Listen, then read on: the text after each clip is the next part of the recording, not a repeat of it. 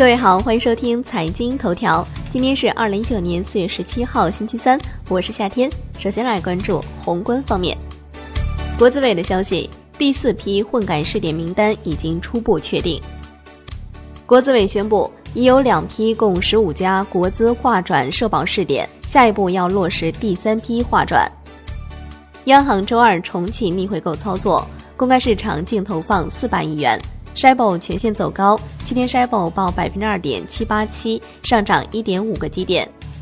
财政部发布数据，一季度一般公共预算收入同比增加百分之六点二，一季度税收收入同比增长百分之五点四，一季度一般公共预算支出同比增长百分之十五。来关注国内股市。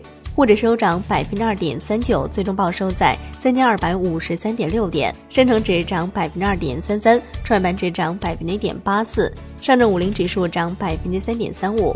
两市成交七千九百一十亿元，北向资金流入三十四点三三亿元。香港恒生指数收涨百分之一点零七，再度站上三万点。国际指数涨百分之一点六三，红筹指数涨百分之零点三六。全天大市成交一千零四十二点六八亿港元。证监会表示，高度关注资本市场场外配资情况，坚定不移的打击违法违规的场外配资行为。上交所发布科创板股票发行与承销业务指引，共计七章六十七条，对战略投资者、保荐机构相关子公司跟投等作出明确规定和安排。上交所受理中国铁路通信信号股份有限公司、深圳普门科技股份有限公司科创板上市申请。上交所召开第一届科创板股票上市委员会成立大会。中国结算的数据，截至三月末，沪深两市投资者数量是一点五一亿，首次突破一点五亿。据国际金融报的消息，一汽集团将整体上市。楼市方面。中国三月七十个大中城市当中，有六十五城新建商品住宅价格环比上涨，二月份是五十七成。